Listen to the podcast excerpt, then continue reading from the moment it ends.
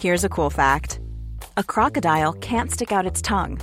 Another cool fact you can get short term health insurance for a month or just under a year in some states. United Healthcare short term insurance plans are designed for people who are between jobs, coming off their parents' plan, or turning a side hustle into a full time gig. Underwritten by Golden Rule Insurance Company, they offer flexible, budget friendly coverage with access to a nationwide network of doctors and hospitals. Get more cool facts about United Healthcare short term plans at uh1.com. Esto es República H, la información más importante de lo que pasa en el interior de la República, con el punto de vista objetivo, claro y dinámico de Blanca Becerril. Hola, muy buenas tardes. Son las 12 del día ya de este viernes 17 de julio de este año 2020. Yo soy Blanca Becerril. Es República H y yo le invito a que se quede conmigo porque en los próximos minutos le voy a dar toda la información más importante generada hasta el momento de lo que ha ocurrido en toda la República Mexicana, por supuesto con el tema de la llegada ya de esta madrugada a la Ciudad de México del exdirector de Pemex, Emilio Lozoya, que eh, pues viene de España y es que luego de que se concretó pues este proceso de extradición en su contra por varios delitos, entre ellos por corrupción y lavado de dinero por las plantas, usted se acuerda de agronitrogenados y también eh, hay otra planta de nombre... Eh, terminal. Bueno, pues sobre esto le voy a, platicar también esta tarde, porque en teoría se iría al reclusorio norte, pero eh, pues han dicho las autoridades que primero fue a un hospital donde pues eh, se le revisó eh, sus signos vitales, que estuviera todo perfecto, porque tiene pues varias afecciones eh, médicas, entre ellas anemia. Sin embargo, pues el secretario de Seguridad Ciudadana y del gobierno federal, Alfonso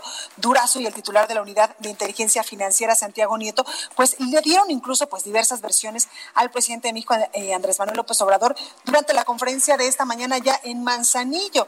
Y es que unos decían que sí se había ido directamente al reclusorio de la Ciudad de México y otros que automáticamente después de bajar de este avión que lo trajo de España había sido trasladado a un hospital para eh, pues corroborar y, hacerle un examen médico y saber pues cómo viene, en qué estado de salud viene el ex director de Pemex. También hay información importante de anuncios importantes que diera hoy el presidente de México, Andrés Manuel López Obrador, allá en Manzanillo, allá en Colima, donde en estos momentos pues está realizando una gira y es que el presidente pues ha anunciado que eh, las aduanas y también los puertos del país van a estar a cargo ya de autoridades eh, federales, por ejemplo, de la Secretaría de Marina y también de la Secretaría de, eh, pues de la Sedena, de la, de, la Sedena y de la CEMAR, van a estar a cargo estos puertos y estas aduanas a nivel federal, porque incluso pues el presidente ha dicho que en estos sitios es donde se cometen muchísimos, muchísimos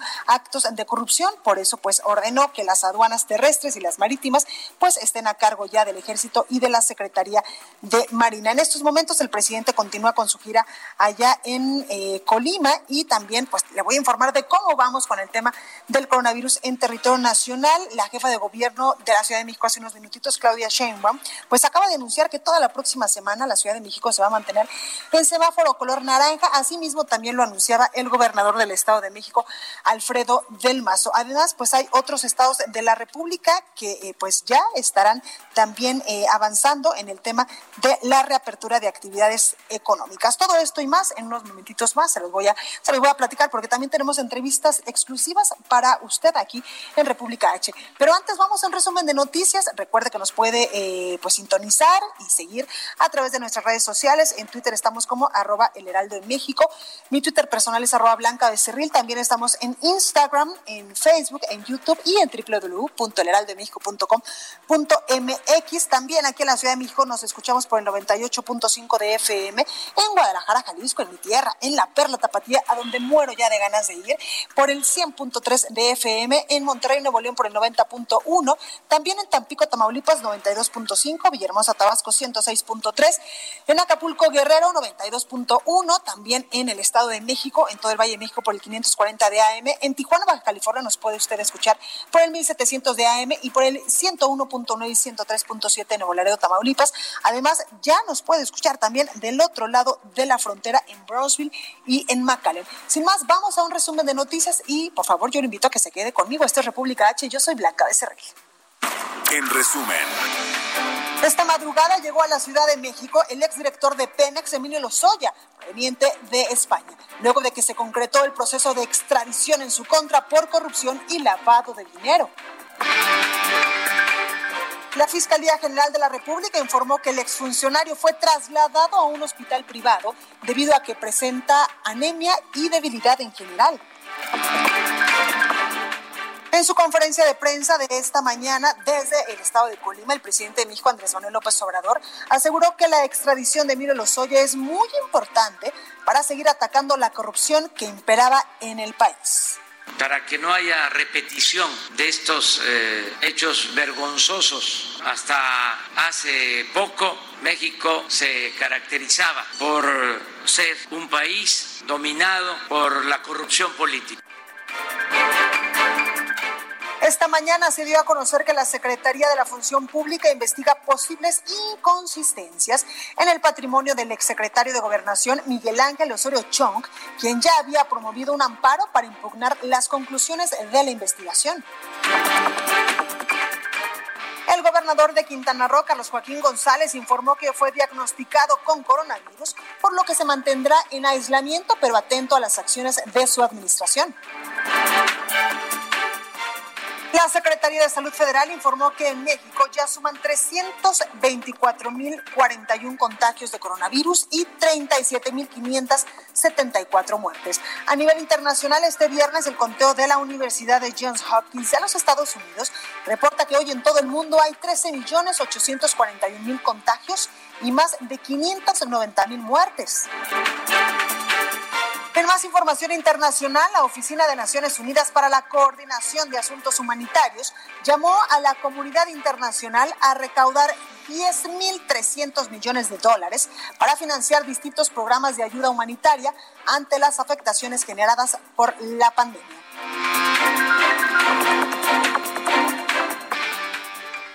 La nota del día.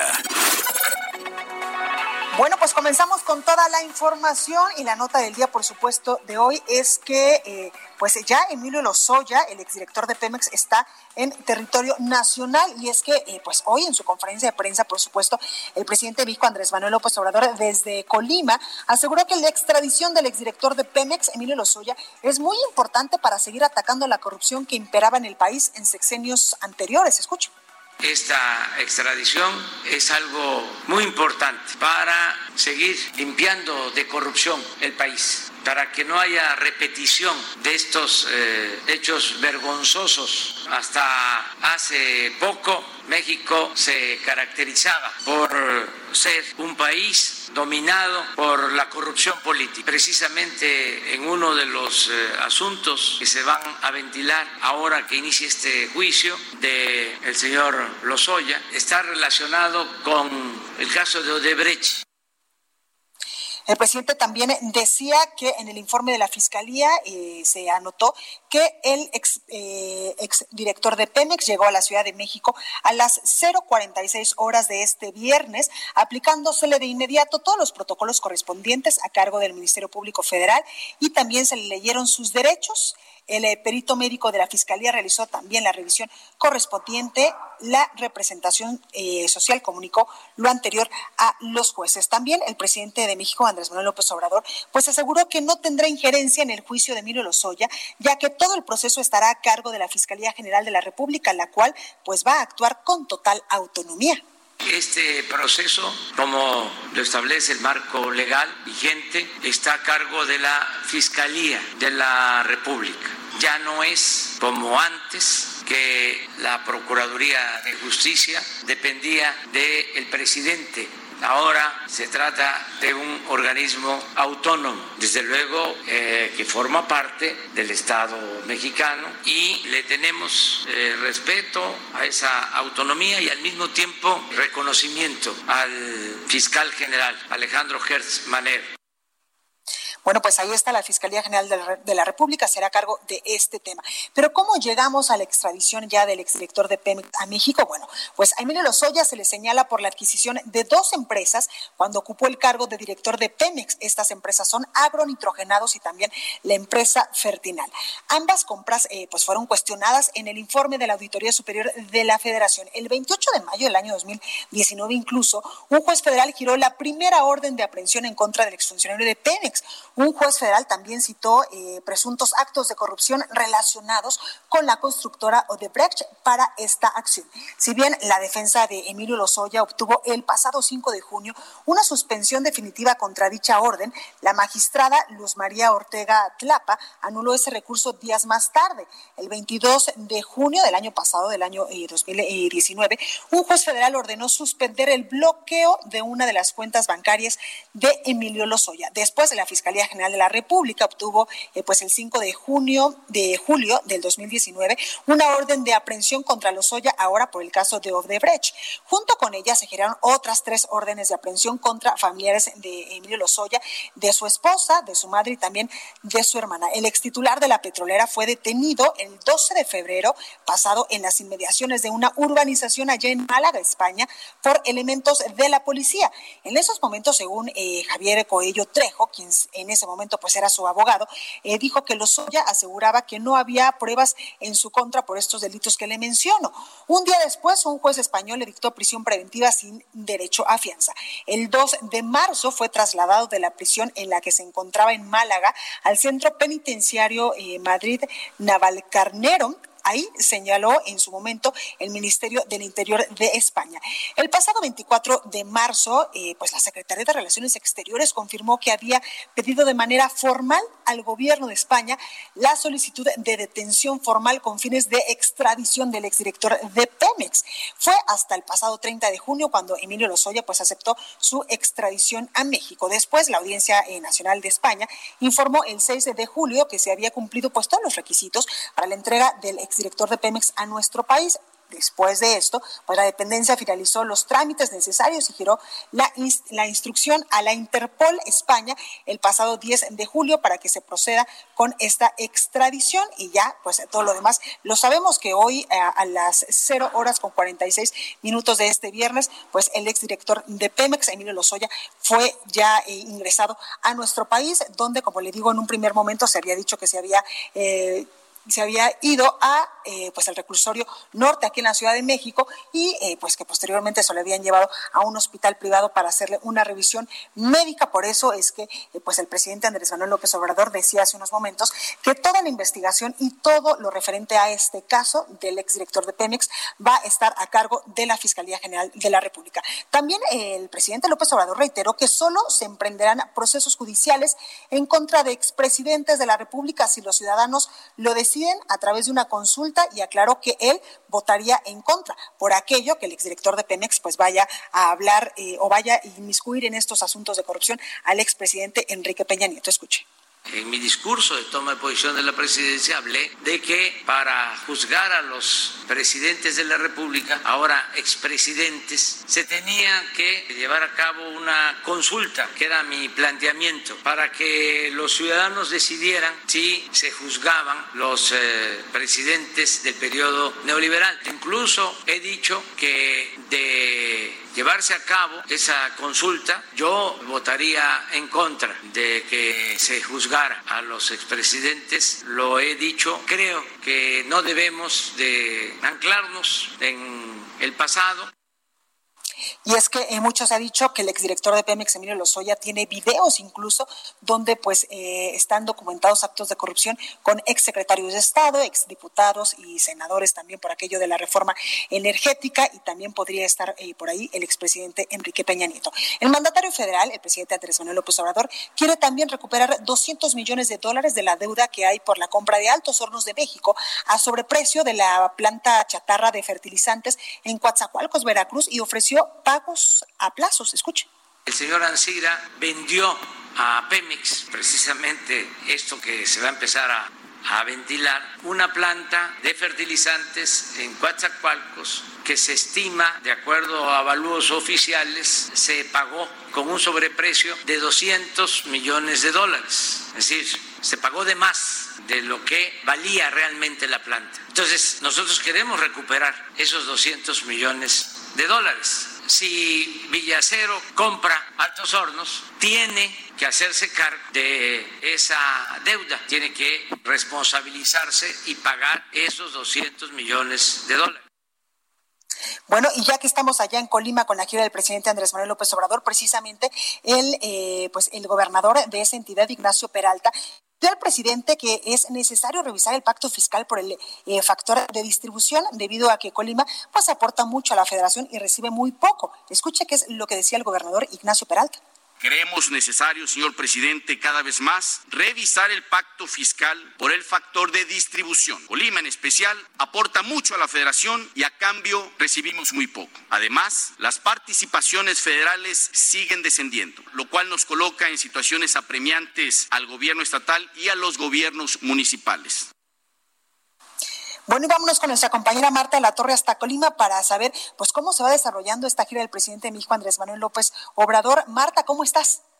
Hola, ¿qué tal Blanca? Buenas eh, tardes ya, buenas tardes al auditorio. Pues varias decenas de personas se dieron cita desde muy temprano en las instalaciones de la sexta región naval, afuera de estas instalaciones, esto con pancartas a favor y en contra del presidente Andrés Manuel López Obrador.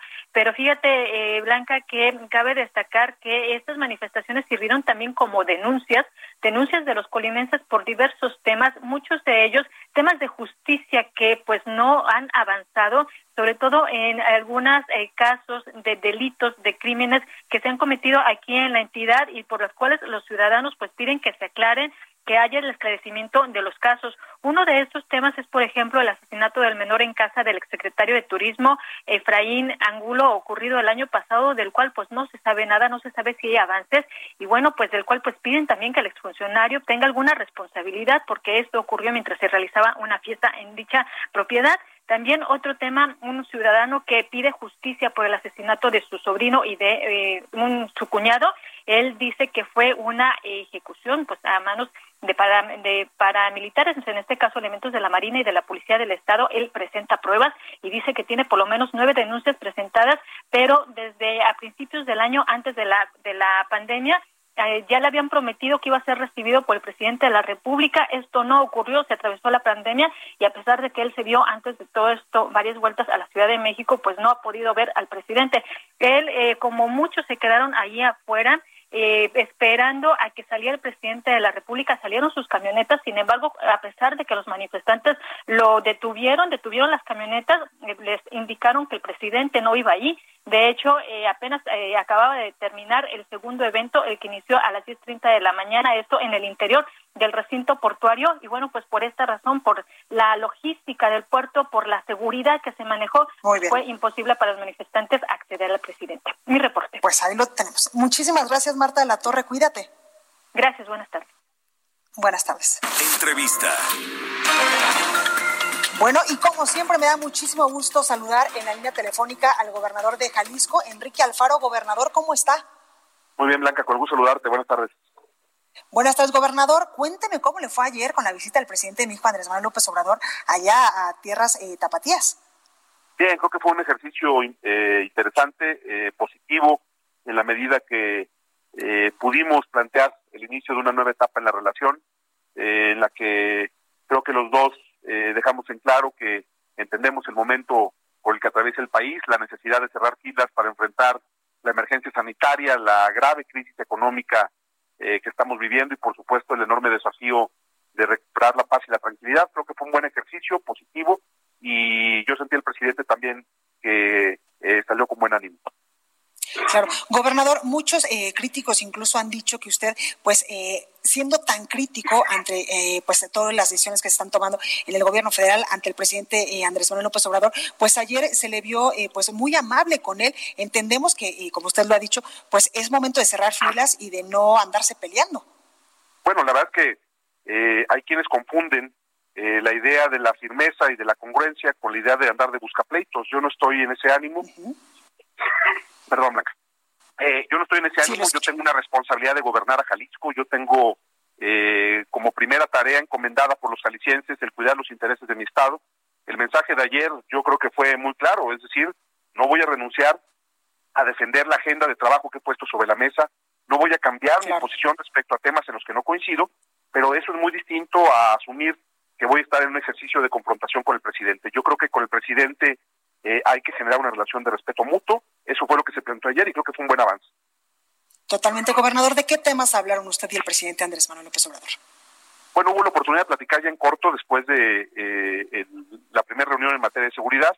Hablamos de varios proyectos que tenemos que retomar en Jalisco, temas importantes de, en materia de transporte público, de abasto de agua, eh, proyectos de inversión en infraestructura carretera, en fin, eh, pudimos eh, poner sobre la mesa una agenda amplia, hicimos también un buen ejercicio en la mañana en la reunión de seguridad para establecer cuáles son los puntos que hay que ajustar, algunos temas que hay que apretar. en fin, creo que fue una reunión bastante completa, sobre todo que llega en un buen momento en el que, por supuesto, Jalisco ha pasado días muy complicados, en el cual, en los cuales este, se ha puesto en evidencia que eh, no podemos seguir apostándole a esta ruta de la confrontación porque perdón, es un momento en el que tenemos que eh, aportar cada quien lo que lo que nos toca y sobre todo yo creo que una de las cosas más importantes Blanca de la reunión de ayer es que pudimos abrir la puerta ya para iniciar el proceso rumbo a la Convención Nacional Hacendaria y la construcción de un nuevo pacto fiscal. Yo creo que eso es lo más eh, relevante, diría, en términos de los acuerdos, porque si bien el presidente había manifestado que esta no era una ruta que le convenciera. Ayer el mensaje es distinto. Nosotros lo que dijimos es, eh, así como estamos ahorita cuidando la salud de la gente, la prioridad eh, ya también es el ver cómo vamos a iniciar la recuperación económica y el tema del nuevo pacto fiscal es una condición necesaria para que la reactivación económica se pueda hacer con un con una ruta viable y que verdaderamente pueda hacer que las finanzas públicas sean uno de los soportes principales del nuevo modelo de crecimiento y desarrollo para la economía de México. Claro que incluso pues muchos gobernadores se lo han pedido, eh, gobernador, e incluso pues hoy eh, Ignacio Peralta allá en Colima también le decía que es urgente revisar este pacto fiscal. Sí, yo, creo que ha sido un planteamiento que hemos trabajado en conjunto los gobernadores, que nos hemos estado reuniendo en diferentes eh, bloques de trabajo, tanto en la región centro, bajo occidente, como en la del noreste pacífico. Eh, son temas que hemos compartido, en los cuales estamos convencidos de que después de décadas de no haberse revisado el convenio de coordinación fiscal, llegó el momento de construir un acuerdo más justo, más equitativo, con una visión eh, que verdaderamente represente los principios federalistas que dan sentido a la idea de lo nacional. Y yo creo que el mensaje que da ayer el presidente abre esta puerta y no vamos a, desaprovechar la oportunidad para en unos días más, estoy seguro que en la siguiente reunión que tengamos los gobernadores que nos hemos estado eh, eh, reuniendo a platicar, vamos a poner sobre la mesa un planteamiento que nos permita decirle al presidente que entendemos que no se trata simplemente de extender la mano para pedir más dinero, sino de hacer un planteamiento integral que genere una distribución más justa de los recursos de este país. Totalmente. Gobernador, en el tema del coronavirus, ¿cómo vamos allá en Jalisco? Afortunadamente estables. Eh, Blanca, hemos podido ya eh, activar prácticamente entre el 75 y el 80% de nuestra economía hemos podido mantener números, eh, si bien altos, eh, diría estables, es decir, no traemos eh, un ritmo de aceleración de contagios que pueda poner en riesgo nuestra capacidad de atención. Nuestro sistema hospitalario se mantiene con niveles de ocupación de alrededor del 27%.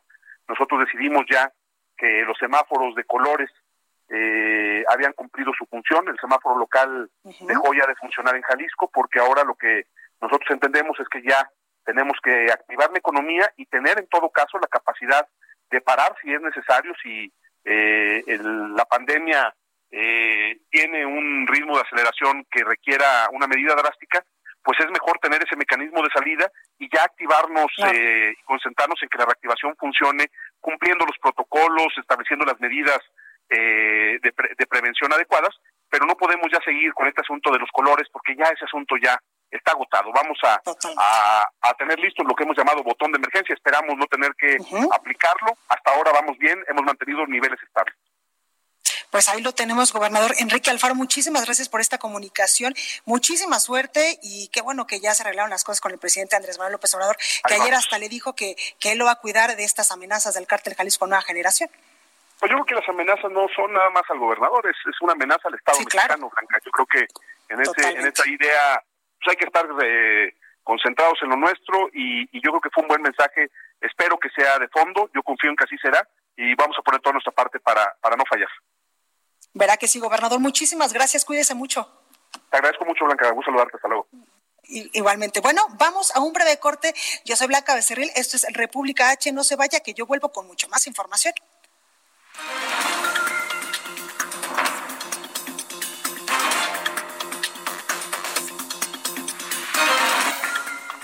Saca puntas. Pulcro trabajo realiza el presidente de la Jucopo de la Cámara de Diputados, Mario Delgado, en el proceso de designación de los cuatro nuevos consejeros del INE. Las quintetas que se definieron ayer se lograron por consenso y aunque hubo enojos de algunos porque no se incluyó a sus favoritos, el legislador aguantó vara y no dejó intimidarse. Continúa escuchando a Blanca Becerril con la información más importante de la República en República H. Regresamos. Estamos de regreso con la información más importante de la República en República H con Blanca Becerril, transmitiendo en Heraldo Radio. En resumen. Ayer el presidente municipal de San Juan Bautista Tustepec en Oaxaca, Fernando Dávila, falleció a causa de COVID-19, confirmaron autoridades sanitarias de la entidad. El comandante de la zona cuarta, eh, zona militar en Sonora, Jorge Ambía, informó que al menos cinco militares han perdido la vida a causa del COVID-19 y señaló que alrededor de 100 más se encuentran eh, pues ya en recuperación y 14 continúan con su tratamiento médico.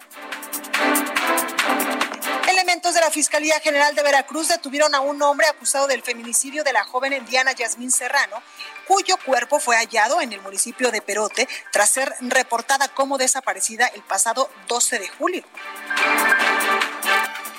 Esta madrugada en Cuernavaca, Morelos, un ataque a una familia por parte de un comando armado dejó como saldo a cuatro niños heridos y tres adultos sin vida debajo de un puente de la autopista México-Acapulco. Y este jueves los integrantes del Congreso de Hidalgo aprobaron por unanimidad la iniciativa de ley para revocar el mandato del gobernador del estado.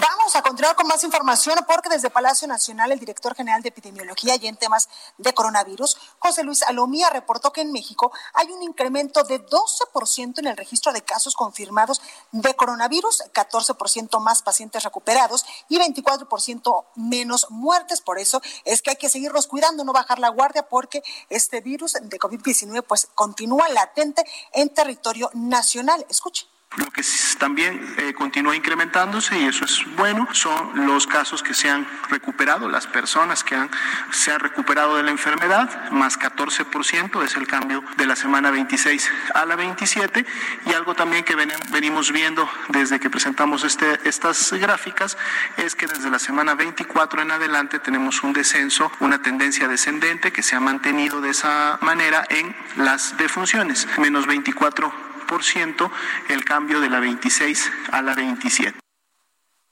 Y en este mismo caso, la Ciudad de México, la, eh, pues, la jefa de gobierno, Claudia Sheinbaum, hace unos momentos acaba de anunciar que se mantendrá en semáforo color naranja toda la próxima semana la capital del país. Esta es la cuarta semana consecutiva, por supuesto, en la que la demarcación está en este peldaño de la escala de reapertura económica debido a la pandemia de COVID-19. En la Ciudad de México hay 813 pacientes intubados por la enfermedad causada por eh, el coronavirus y 2.500 572 no intubados con corte al 16 de julio. En México hasta este jueves pues se registraban 324.041 casos confirmados, ya lo decía hace unos momentos el director general de epidemiología. El gobierno federal también tiene lista la propuesta de un nuevo semáforo COVID-19 que tendrá una duración quincenal y que plantea la posibilidad de que nuevos nueve estados del país pues retrocedan del naranja a rojo, considerando como nivel máximo esta alerta epidemiológica. De acuerdo con el documento mostrado ayer a los gobernadores, se trata de los estados de Baja California Sur, Hidalgo, Jalisco, Oaxaca, Querétaro, Quintana Roo, también San Luis Potosí, Yucatán y Zacatecas, que hasta esta semana permanecían en color naranja, pero que deberán regresar al máximo nivel de restricciones, así lo informaba el gobierno federal. Junto con esas entidades permanecerán en rojo por las próximas dos semanas otros nueve estados de la República, como son Coahuila, Colima, Guanajuato, también Nayarit, Nuevo León, Puebla, Tabasco, Tamaulipas y Veracruz. En la propuesta de la Secretaría de Salud que podría anunciarse este viernes, se contemplan seis estados que estaban en color rojo y podrían cambiar a naranja, que son Baja California, Chiapas, Estado de México, Sinaloa, Sonora y Tlaxcala, y es por ello que pues el gobernador del Estado de México, Alfredo del Mazo, ha anunciado ya que la próxima semana pues su estado estará en color naranja. Bueno, pues ahí está información. Vámonos hasta Guanajuato con nuestra compañera Gabriela Montejano, porque Guanajuato es la segunda entidad con más casos vigentes a nivel nacional de COVID-19. Gaby, ¿cómo estás? Hola, ¿qué tal? Muy buena tarde. Pues sí, con más de 15 mil casos confirmados de pacientes con COVID-19 y 2.463 casos activos. Guanajuato es la segunda entidad con más casos vigentes a nivel nacional, incluso superando al Estado de México. En rueda de prensa, el secretario de Salud en el Estado de Guanajuato, Daniel Alberto Díaz Martínez, informó que la entidad se encuentra justo después de la Ciudad de México en materia de contagios, luego del incremento que se ha registrado en los últimos días. Afirmó que es necesaria la colaboración de todos para revertir esta tendencia a la alza indicó que los 10 municipios con mayor número de contagios son León, Irapuato, Celaya, Silao, Salamanca, Romita, San Francisco del Rincón, Guanajuato, Capital, Valle de Santiago y Pénjamo, en donde se concentra el 81% de todos los contagios del Estado. Explicó que sigue en rojo el semáforo epidemiológico de la entidad, por lo que aún se pide extremar precauciones. La semana que transcurre es la semana número 28 de la pandemia y se han registrado en total 915 defunciones siendo León con 356, Celaya con 101, Irapuato con 81 casos, los municipios que más muertes registran. Dijo que entre las medidas nuevas que se van a tomar será el eh, señalar las colonias o las zonas con alto índice de contagio. Eh, mostró una lámina que se colocará en estas regiones en donde dirá está usted entrando a una zona de alto riesgo por COVID-19. Dijo que no se trata de violar los derechos de las personas, pero que sí quieren que se haga conciencia entre los ciudadanos para extremar las precauciones y las medidas recomendadas en la contingencia. Este es el reporte desde Guanajuato. Pues ahí lo tenemos. Muchísimas gracias, Gaby. Cuídate mucho. Buena tarde. Buena tarde. Y en Oaxaca, el brote de COVID-19 registrado en el Hospital General de Juchitán de Zaragoza, en la región del Istmo de Tehuantepec, es uno de los más graves de todo el país. Karina García nos tiene los detalles. Cari, cuéntanos. Gracias, Blanca. Efectivamente, el brote de COVID-19 registrado en el Hospital General de Juchitán de Zaragoza, la región del Istmo de Tehuantepec, es uno de los más graves de todo el país, consideraron diputados locales, autoridades municipales y artistas de la zona. Las y los legisladores hicieron un exhorto a la Federación y al Estado para realizar acciones emergentes que puedan contener la pandemia, que a la fecha mantiene a más de 280 trabajadores de salud en confinamiento. El Istmo de Tehuantepec registra un incremento exponencial de contagios y fallecimientos por esta enfermedad que requieren ser atendidos con urgencia, dijo la diputada local por Morena Gloria Sánchez. Hasta el 30 de junio se habían registrado 52 contagios en esa zona de la entidad. Sin embargo, en 12 días la cifra se duplicó al reportar 105 casos, es decir, un incremento del 102% sin contabilizar los 162 casos de contagios en el Hospital General con este brote de contagios, el incremento se elevaría a 513%. Comentarte también que de acuerdo a la diputada morenista y diputada por este distrito del Istmo de Tehuantepec, la tasa normal de fallecimientos era de dos a tres muertos por semana. Sin embargo, en los últimos días, pues se han contabilizado casi 25 fallecimientos por semana. Comentarte, Blanca, que en Oaxaca se han registrado 8.151 casos confirmados y 70 784 pesos. Además, el gobernador del estado informó hace un rato antes de ingresar a la reunión con los titulares del INSABI y del gobierno estatal, aseguró que pues este domingo se, se dará este anuncio oficial de que Oaxaca regresaría al semáforo rojo. Este es el reporte que te tengo, Blanca. Muchísimas gracias, Cari. Gracias, buenas tardes.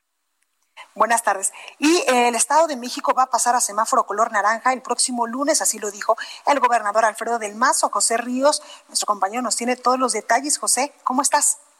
¿Qué tal, Blanca? Buenas tardes. Te saluda aquí a tu auditorio. Y pues bueno, como bien comentas, esta mañana el gobernador del Estado de México, Alfredo del Mazo, anunció que la entidad pasará el próximo lunes a semáforo naranja, luego de que en los últimos días se ha registrado una baja de personas hospitalizadas y de contagios. Con esto, todos los pequeños negocios e iglesias podrán abrir con las medidas sanitarias respectivas, sin generar aglomeraciones, además de cuidar la sana distancia. El mandatario también comentó que se podrán realizar actividades físicas al aire libre con medidas de cuidado y distanciamiento. Además, recordó que la apertura de hoteles, restaurantes e industrias del sector manufacturero continuará con su reapertura al 30% de su capacidad. Esto como se ha venido llevando a cabo en las últimas dos semanas.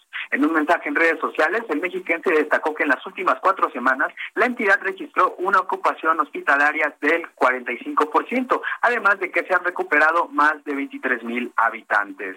Insistió a los ciudadanos a continuar manteniendo sus medidas de sana distancia, lavado de manos frecuente y uso de cubrebocas, pues serán de gran ayuda para continuar la transición a las siguientes etapas del semáforo epidemiológico. Por último, Blanca, pues informo que hasta la noche de este jueves el Estado de México sumó 44 mil casos positivos por COVID-19 y 5.524 fallecimientos. Ese es el informe que te tengo. Muchísimas gracias, José. Seguimos pendientes, Blanca. Buena tarde. Gracias. Y con tres indicadores en semáforo rojo, Nuevo León frena ya esta reapertura económica. Y es que eh, tras eh, tres indicadores de los 10 del semáforo estatal están en color rojo o riesgo máximo, promedio de casos nuevos, tasa de transmisión y promedio de defunciones. Por lo anterior, se mantiene la restricción de movilidad de lunes a viernes por las noches y los fines de semana. También, eh, pues, esta, esta información de que se mantiene esta, pues, esta contingencia, sobre todo allá en Nuevo León porque, pues como le digo, tres indicadores han eh, dicho que no se puede eh, pues ya avanzar a la reapertura. Por ello, eh, pues se mantiene esta restricción de movilidad, este, como le decía yo, lunes a viernes por las noches y también los fines de semana.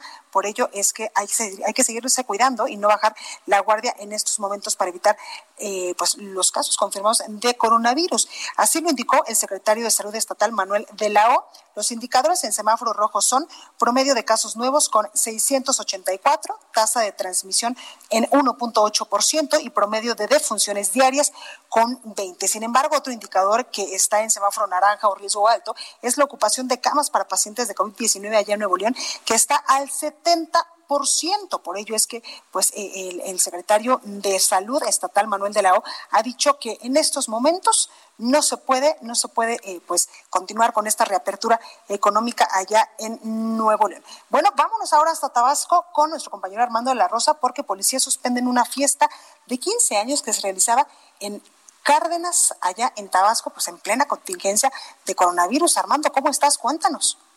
Así es, Blanca, como tú ya lo mencionas, pues una quinceañera lamentablemente ya no pudo llegar a bailar eh, su vals a la presentación en la sociedad porque precisamente la Policía Municipal de Cárdenas, pues bueno, pues le suspendieron su festejo. Y es que el incidente, este incidente que ha llamado mucho la atención, sobre todo en las redes sociales, ocurrió ayer por la tarde en el municipio de Cárdenas, a unos 40 kilómetros de la ciudad de Villahermosa.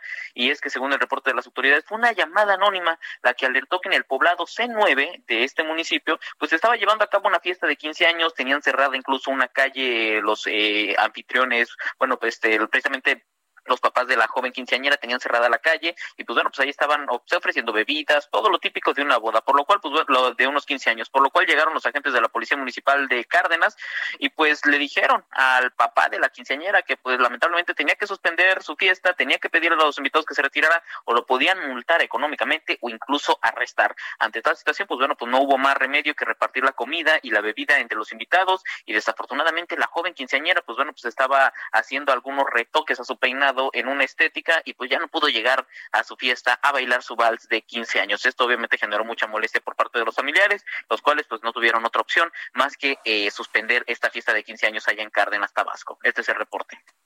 Armando, pues hubieran esperado tantito, por lo menos un, unos, un par de meses más. Pues sí, efectivamente, pero pues básicamente aquí todavía en Tabasco eh, seguimos el semáforo rojo y las autoridades pues, bueno, pues han sido muy enfáticas en que siguen prohibidas las reuniones de más de 50 personas y bueno, eventos sociales que no, pues, que no se mantengan a la sana distancia. Entonces, pues bueno, pues esto fue lo que ocurrió en Cárdenas y también desafortunadamente en las imágenes que, trans, que, que trascendieron sobre la clausura de estos 15 años, pues bueno, pues se observa a las personas que no traían cubrebocas ni tampoco estaban manteniendo la sana distancia.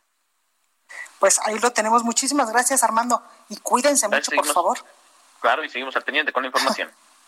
Gracias. Bueno, escuche usted esto. El alcalde de Huejutla, Raúl Vadillo Ramírez, informó que cesó a Juventino Molinos Cerecedo como director de reglamentos y espectáculos, luego de que en un video llamó a la población a no creer en el coronavirus y pidió a los ciudadanos salir a divertirse. Escuche nada más usted esto. El edil dijo que la actitud, por supuesto, del exfuncionario público es reprobable y por ello fue removido de la administración pública municipal, pues aseveró que es un tema que merece seriedad y la mejor actitud de todos los ciudadanos para atender la pandemia por este nuevo tipo de coronavirus. Así es que, pues el alcalde de Huejutla, Raúl Evadillo, informó que pues ya despidió a Juventino Molinos como director de reglamento y espectáculos, luego de que este señor se le ocurrió decir que no, que no era verdad esto del coronavirus, que no creyera usted en que este COVID-19 existe en el país y en el mundo. Escuche usted esto. En fin, bueno, pues vamos ahora con nuestra compañera Mayeli Mariscal a Jalisco, que nos tiene información importante. Mayeli, ¿cómo estás? Buenas tardes. Hola, ¿qué tal Blanca? Muy buenas tardes, buenas tardes a todo el auditorio. Pues las lluvias continúan y bastante fuertes aquí en la zona metropolitana. Justo esta eh, madrugada, pues de nueva cuenta eh, se vivió pues una tormenta en donde imagina que las rachas de viento, sobre todo en la zona de Zapopan, en las cañadas, fueron de casi 100 kilómetros por hora, 93, 95 más o menos es lo que reportan los bomberos de Zapopan en esta zona, en donde, pues, además de que se vieron eh, mayormente afectados, pues la zona de Plaza del Sol continúa siendo eh, donde más se registró, justamente subió el nivel del agua y también eh, pues cayeron árboles, postes en algunas viviendas también, el agua estuvo subiendo hasta 40, 30 eh, centímetros, eh, algunas de las colonias también que se vieron más afectadas, sobre todo eh, con 13 puntos de la vía pública en donde se les brindó atención debido a la inundación, eh, pues tiene que ver con Mesa de los Ocotes, eh, justo en La Higuera, Lomas de Tabachines, en La Estancia, La Calma, y eh, pues en Guadalajara se registraron también algunos encharcamientos, pero eh, esta tormenta también estuvo acompañada pues eh, de actividad eléctrica, así es que también pues prácticamente los eh, vecinos de Zapopan pues se les complicó el dormir en esta madrugada. Y en otra información que también me gustaría compartirte, Blanca, es que este viernes, hace unos momentos, policías de diferentes corporaciones en Jalisco marcharon justo en las calles de Guadalajara para exigir además de mejores condiciones laborales y que se dignifique su profesión, también aprovecharon para ofrecer una disculpa pública por aquellos individuos, dicen que aprovechándose de su uniforme violan los derechos de los ciudadanos. Eh, en esta manifestación participan, eh, repito, diferentes corporaciones, pero son policías eh, de Jalisco, sobre todo eh, con mantas que estuvieron ahí portando, en donde dicen unidos por la seguridad, la dignificación policial. Así es que, pues, esa es la información blanca desde Jalisco. Justo hace unos momentos que se lleva a cabo esta manifestación en el centro de Guadalajara. Oye, Mayeli, por último, preguntarte de manera muy rápida, ¿cómo eh, pues eh, recibieron los jaliscienses, nuestros paisanos, al presidente de México, Andrés Manuel López Obrador, el día de ayer en su visita por, por tierras jaliscienses?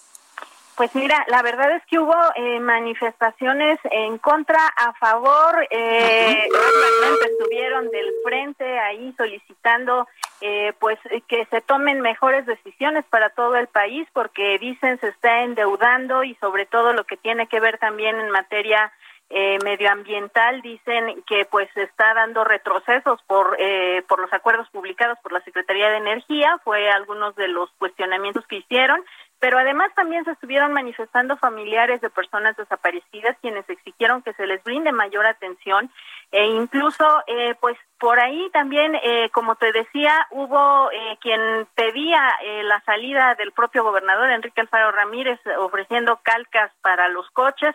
Así es que la verdad es que estuvo bastante nutrido unos a favor de Andrés Manuel López Obrador otros en contra de Enrique Alfaro pero pues bueno, así así fue como se vivió en las inmediaciones justamente donde se tuvo eh, la visita del presidente aquí en Jalisco, Blanca. Pues ahí lo tenemos, Mayeli, muchísimas gracias. Por nada, hasta luego, buenas tardes. Buenas tardes. El análisis. Bueno, y como todos los viernes, cada 15 días, nos acompaña nuestra compañera eh, Anilú Ingram, diputada federal por Veracruz y vicecoordinadora del grupo parlamentario del PRI. Y digo compañera porque ella casi desde el principio de este espacio informativo nos ha acompañado con sus análisis. Anilú, ¿cómo estás? Querida Blanca, qué gusto saludarte, muy contenta, siempre a la orden y, y feliz de estar contigo en este espacio que amablemente me das la oportunidad. Oye, Anilu, cuéntanos sobre las medidas eh, del gobierno de Veracruz, pues para evitar esta propagación del COVID-19. ¿Cómo las ves tú? Eh, ¿Si han mejorado o si han cambiado después de tantos meses ya de estar en esta emergencia sanitaria en el país? Blanca, la verdad es que me gustaría comentarte lo que está pasando aquí en Veracruz con más de 15 mil contagios, más de 2 mil fallecimientos. Lamentablemente el Estado pues ya no sabe qué hacer, así que sacó un decreto donde ordena el cierre de las calles de los municipios en semáforo rojo. Por una parte, se quieren evitar aglomeraciones, pero se siguen pagando los apoyos, por ejemplo, haciendo largas colas. Vemos a los abuelitos haciendo largas colas, vemos eh, a, a distintos sectores vulnerables de la población en grandes aglomeraciones. Entonces, eh, se quieren evitar las mismas, pero los casinos y las plazas pues ya están a tope. Al final, esta falta de gobernabilidad, esta falta de asumir una responsabilidad, esta forma de no comunicar, pero sí de confundir, que creo que aquí está la clave de lo que estamos viviendo, es sin duda la causa de los números de infectados y de esta naturalmente larga cuarentena, de los miles de fallecidos que desgraciadamente llevamos, del millón de empleos que están perdidos en la cuarentena. Y entonces, pues me lleva a decirles a las autoridades de mi estado que al final esta pregunta, sí tiene ciencia gobernar, ¿verdad? Esto por una parte lo que tiene que ver al tema del COVID, ya estamos en semáforo el semáforo rojo en Veracruz con ascensos eh, lamentables en contagios y en fallecimientos. Y digo, no es echar toda la carrocería en contra del gobierno, tampoco se trata de eso, creo que cada quien tenemos que asumir la responsabilidad que nos toque y hacer la parte que nos toque, pero ya ha habido un mensaje confuso y creo que esto también no ha ayudado y abonado. Eh, les tembló la mano al principio y ahora pues quieren recular. Entonces creo que mucho de esto nos está afectando. Claro. Oye, Anilo, ¿has visto que los eh, veracruzanos pues han tomado las riendas de este control para evitar los contagios del coronavirus? Mira, yo creo que cada quien eh, está haciendo lo que puede. Eh, ahora, lo cual me parece una buena medida, o sea, el hecho de, de, que sea obligatorio el tapabocas en el transporte público y demás. Pero también pregunto yo, ¿cuántos tapabocas ha eh, dado o ha generado o han entregado el gobierno de Veracruz? La verdad es que hemos tenido un gobierno ausente, un titular del Ejecutivo, pues que no sabemos dónde está, ha quedado mucho a deber. Yo quisiera decir lo contrario, pero esa es la realidad que hoy estamos viviendo. Entonces, prácticamente cada quien se está rascando con sus uñas, ¿eh? Esa es la realidad que vivimos, al menos en Veracruz. Pero también decirte, Blanca, rápidamente, otro tema que no podemos dejar de lado, y es que ayer fue cumpleaños de la ministra Sánchez Cordero y de regalo para todas las mujeres, un recorte del 75% al presupuesto al Instituto Nacional de las Mujeres. No es el primer recorte, ni las primeras medidas que nos enfatizan una sola cosa, ni en la cabeza de la Secretaría de Gobernación, que es una mujer, ni en la del presidente, estamos las mujeres. El año pasado se aprobó una iniciativa donde las alertas de género se fortalecen a través de mecanismos más eficaces, pero sobre todo con presupuesto. Y ahora Veracruz, que somos el segundo lugar en feminicidios, contamos con dos alertas de género y en este sentido ahora viene el recorte. ¿Cuál es la respuesta del gobierno ante el incremento y la problemática que estamos viviendo? Pues decidió recortar el presupuesto a siete estados, entre ellos Veracruz. Pero además es completamente ilegal. Ya presentamos un punto de acuerdo para que se reconsidere y lleve una respuesta, un comunicado de CEGOP, donde dice que les dará el subsidio. Sin embargo, tiene que ser aprobado por el Consejo del CONAVIM. Estamos esperando que suceda este tema. La verdad es que es eh, muy indignante, muy insensible y ya no sabemos que, que cada día despertamos con un, con un tema complicado. Pues ahí lo tenemos, Anilu. Indra, muchísimas gracias por esta comunicación y este tema de las mujeres en verdad que preocupa y ocupa a todos definitivamente es un tema que preocupa, que ocupa, que hay que atender y que no se puede no se puede hacer el gobierno ojo de hormiga. Gracias, querida Blanca, que tengas un excelente fin de semana tú y todo tu amable auditorio. Igualmente, Anilu, cuídate mucho. Igualmente, abrazo. Abrazo. Bueno, pues ahí lo tenemos y eh, pues yo le decía al inicio de este espacio informativo que Emilio Lozoya pues ya está en el país y hay que recordar que eh, pues el Heraldo de México fue quien dio a conocer en exclusiva la detención de Emilio Lozoya allá en Málaga, en España, el 12 de febrero y pues hoy evidentemente este espacio informativo y todos quienes formamos parte del Heraldo Media Group, minuto a minuto le vamos a estar informando de cómo va este caso del exdirector de Pemex que ya está en estos momentos en territorio nacional. Bueno, yo soy Blanca Becerril, hasta aquí este espacio informativo. Yo lo espero el próximo lunes en punto de las 12 con más información. Que tenga un excelente fin de semana y por favor de todo corazón le pido, cuídese mucho.